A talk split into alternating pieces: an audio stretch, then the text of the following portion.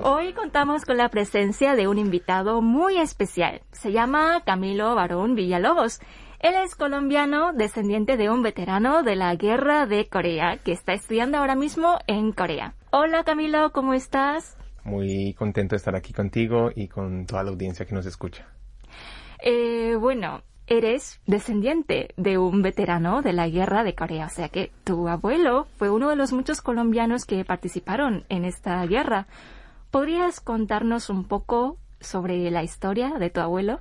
Claro que sí. Bueno, mi abuelo, eh, su nombre es Marco Tulio Barón Rivero. En ese momento era joven, era un joven que fue reclutado por el ejército colombiano. Él voluntariamente decidió participar, digamos, en, en el cuerpo de soldados que iban a participar o a colaborar en la ayuda a Corea de las Naciones Unidas. Entonces mi abuelo, él ha tenido siempre su espíritu liberal y su espíritu de libertad. Entonces él decidió ser parte, alzó la mano. Él me cuenta que cuando los reclutaron, ellos decidieron, eh, les preguntaron ¿quién, quiénes quieren ir al conflicto. Era voluntario.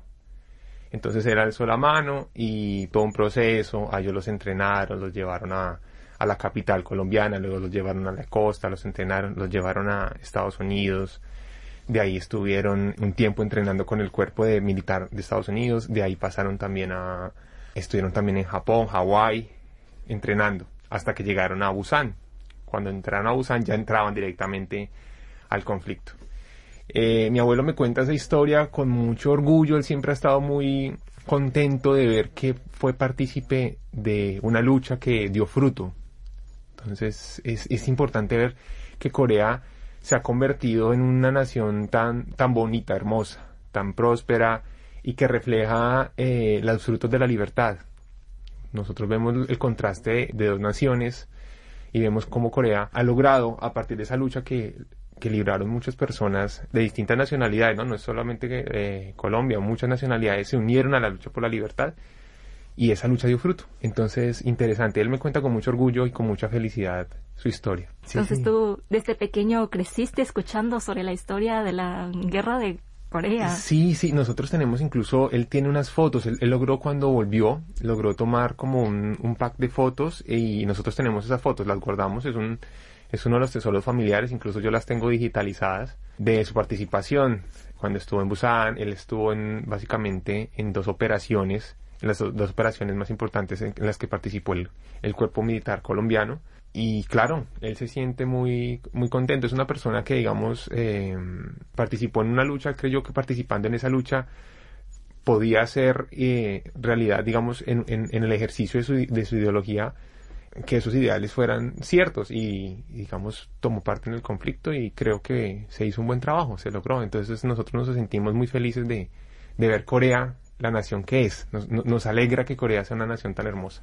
¿Y cómo tú te sentías al escuchar a tu abuelo hablar de esta guerra y de todo lo que tuvo que vivir en estas tierras lejanas? Eh, él no era mucho de, digamos, por, por voluntad propia contar, pero yo sí era, yo sí era muy curioso preguntarle. Creo que en mi familia era yo el único que tenía ese afán o esa curiosidad y él lo mencionaba a veces con mucho orgullo y yo siempre sentí como que esta, esta cuestión a él, le, a él le parece bien.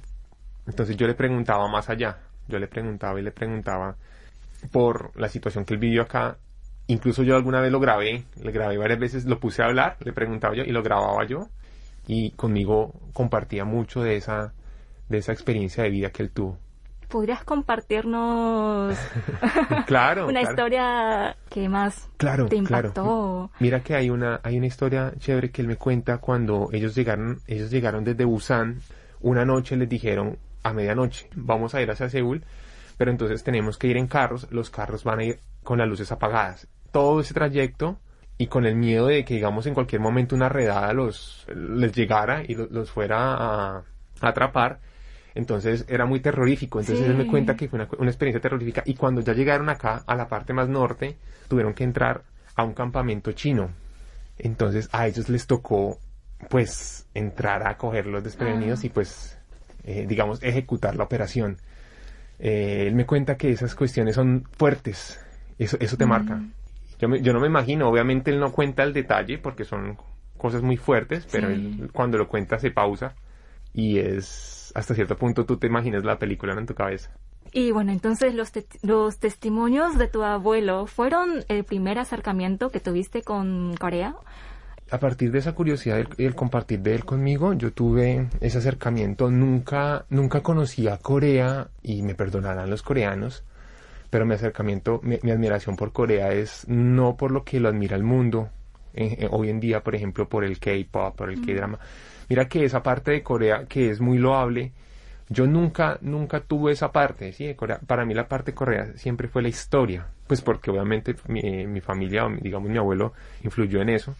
Entonces la historia de Corea la revolución coreana, el desarrollo económico de Corea en un tan corto tiempo que es un caso único, no es un caso ejemplar, eh, la, historia como tal del régimen de Corea después de la guerra, eh, los presidentes de Corea y toda esa parte. Es, es como más mi lado, ¿sí? Yo soy un poquito más histórico, más académico, entonces mi acercamiento siempre fue ese, fue histórico, no fue tanto como de, de, los medios, del K-drama y eso, no, no soy fanático y pues no es mi, mi tema, ¿no?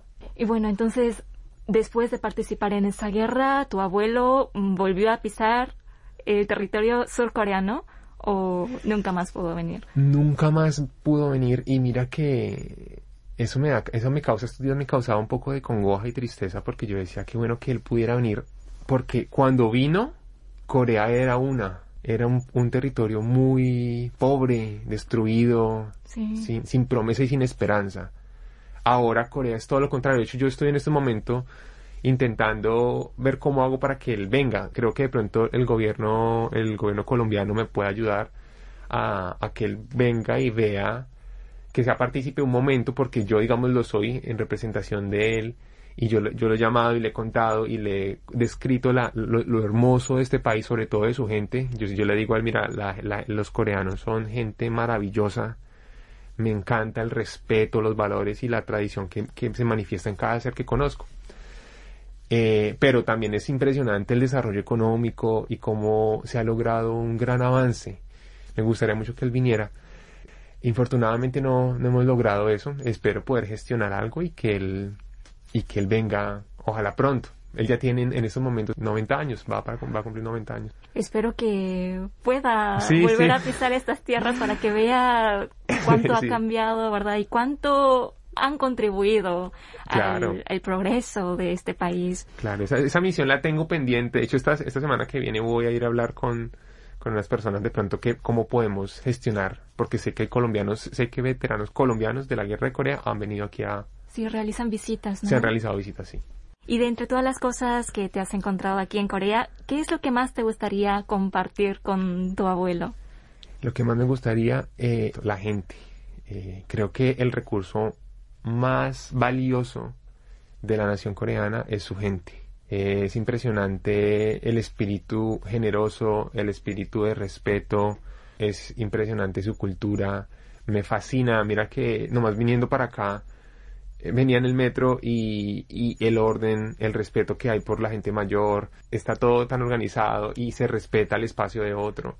Y esas cosas, y yo le llamo y le cuento y le digo, mira, es, es impresionante, es hermoso. Y, el, el, y por más edificios grandes que se tengan y lujos y, y toda la tecnología, lo más hermoso de Corea es su gente, las personas. Mm. Y bueno, ahora cuéntanos un poco sobre tu vida aquí. ¿Por qué viniste a Corea? ¿Cómo llegaste? Uy, esa historia es larga. si hay tiempo, yo la cuento. Bueno, a ver, mira, eh, yo el, año de la pandemia, el 2020, eh, estaba un poquito pues con el tema del encierro, la pandemia, todo el cuento, yo quería, yo dije, no, pues en este momento es una locura hacer cualquier cosa. Yo en ese momento, ese año había decidido viajar y quería hacer mi, mi estudio de posgrado. No encontré la manera, en ese momento me, me desilusioné mucho, pero dije, no, voy a aplicar. Yo pensaba en ir a Alemania y tenía un amigo, porque tenía un amigo en Alemania, me dijo, vente para acá, eh, yo acá te ayudo, cuando llegues, eh, busca el cupo en la universidad y eso. Coincidencialmente, esos días tuve que eh, hacerle un favor a mi abuelo y, y, me dio por, me acordé del tema de Corea y dije, ve, voy a preguntar en Corea, voy a preguntar a la embajada, la embajada me dijo, eh, hay unas, hay unas becas, hay una ayuda económica, no es muy grande, es una ayuda económica pequeña para las personas que quieran estudiar un posgrado en Corea. Entonces dije yo, bueno, pues hay que mirar. Investigué, eh, la, la, fundación se llama eh, Korean War Memorial Foundation. Entonces yo con ellos eh, hice la aplicación y me aprobaron. Mm. Entonces muy contento porque la Universidad de Seúl es una universidad muy, muy buena y dije yo listo, bueno. Entonces tengo el cupo, los llamé, me dijeron listo. Entonces ya le, le vamos a ayudar, la aprobamos, me ayudaron con la visa. Fueron muy amables, muy generosos, lo que te digo yo desde ese momento empecé a recibir yo esa generosidad del pueblo coreano y listo. Entonces en el 2020 tenía yo digamos ya mi, mi plan de venir a Corea, pero pues en ese momento en Colombia cerraron los aeropuertos. Nadie sale, nadie entra. Tenía la visa y la visa pues ya con, la visa y me dijeron, y, yo, pues llamé aquí a la universidad y me dijeron, no se venga porque pues todo el mundo está en la locura de la pandemia, espere el otro año. Entonces yo esperé seis meses, el primer semestre fue muy difícil porque me tocó estudiar, estudiaba en la madrugada, trabajaba de 7 de la mañana a 5 de la tarde, hacía mis trabajos en la noche y en las madrugadas estudiaba por internet, por Zoom. Entonces era muy pesado, eh, pero fue un esfuerzo de un semestre que valió la pena. Ya después de semestre me dijeron, pues véngase para acá. Y el 20 de marzo logré entrar a territorio coreano. Y soy parte ya de la Universidad de Seúl. Entonces empecé mis estudios, ya empecé, empezamos en, principio con, por Zoom y ya luego empezamos a tomar algunas clases eh, presencialmente. Mm. ¿Y podrías contarnos un poco más detalladamente sobre la beca? ¿Qué específicamente cubre esa beca? Ah, bueno, la beca, con la beca con que me ayuda a cubrir gastos básicos y eh, lo que es el tuition de la universidad y el, y el dormitorio. Es una ayuda inmensa para una persona que, digamos, viene tan lejos y necesita, es una ayuda gigantesca y buenísima. Sin embargo, uno a veces, digamos, tiene que tomar cursos, eh, cursos de invierno, hay cosas como unos gastos extras digamos, hay veces que, digamos, en, mis, investigaciones necesito materiales, necesito cosas, digamos, yo siempre estaba un poquito más corto, ¿no? Y ahí fue cuando apareció la, el, el año pasado, a finales me enteré yo de la fundación Bouillon, pues yo hice la aplicación y ellos me contaron, eh, a través de la Embajada de Colombia, la información me la dieron, yo ya me averigué, ellos me contaron de la beca, me dijeron que daban una ayuda, una ayuda financiera a, las, a los estudiantes de posgrado, y listo, entonces yo apliqué, eh, obviamente un, un, proceso de aplicación porque son las cartas de recomendación, es algo muy serio, es algo muy estricto, es algo pues que se hace bien hecho.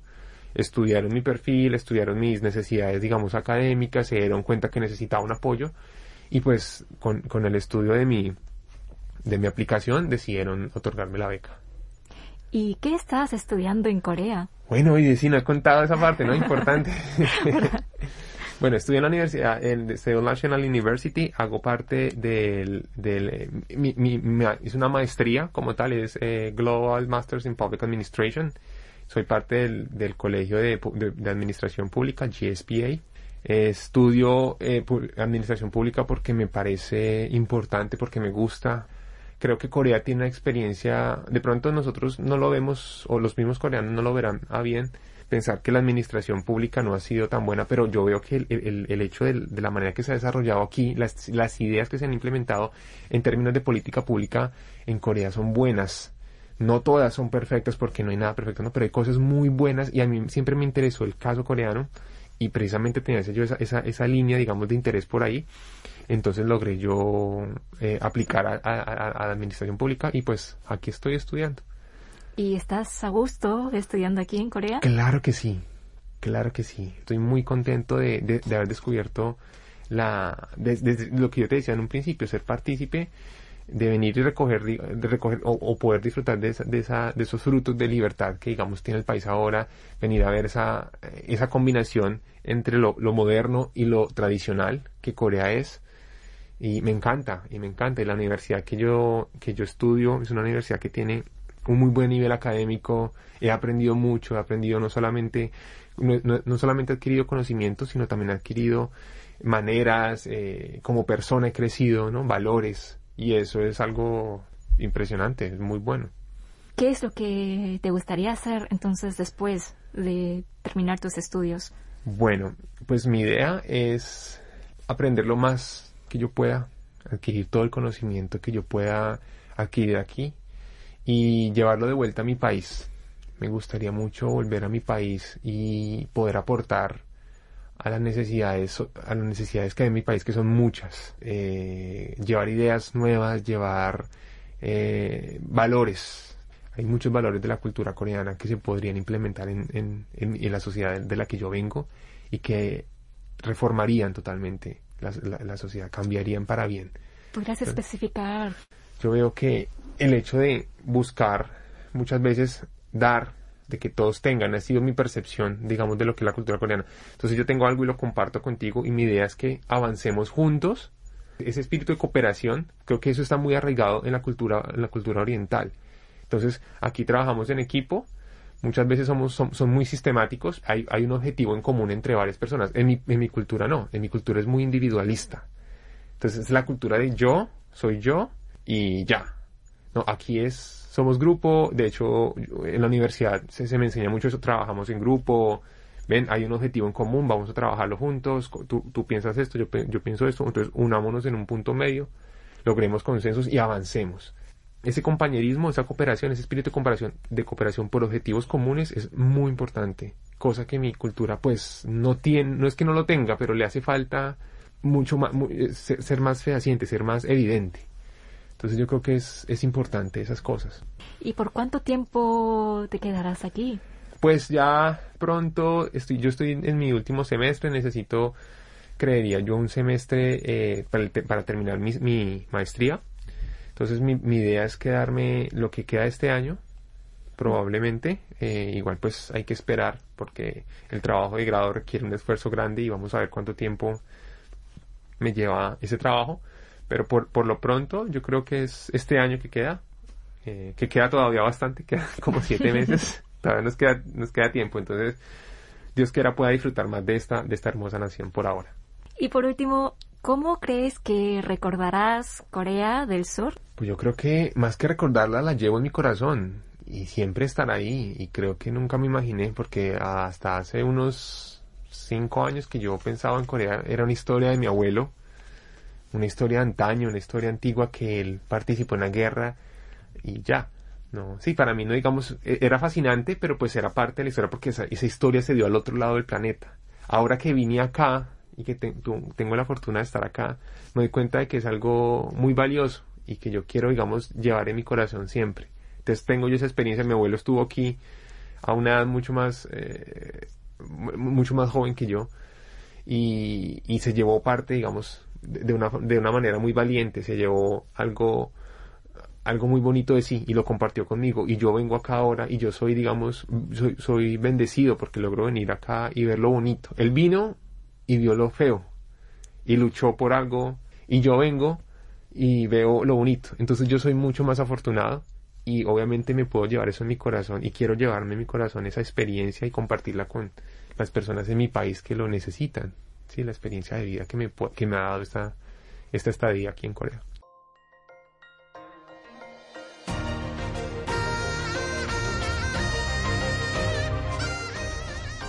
Acaban de escuchar el podcast de KBS World Radio. Hay muchos más contenidos en word.kbs.co.kr barra Spanish. Gracias por seguir en sintonía. KBS World Radio.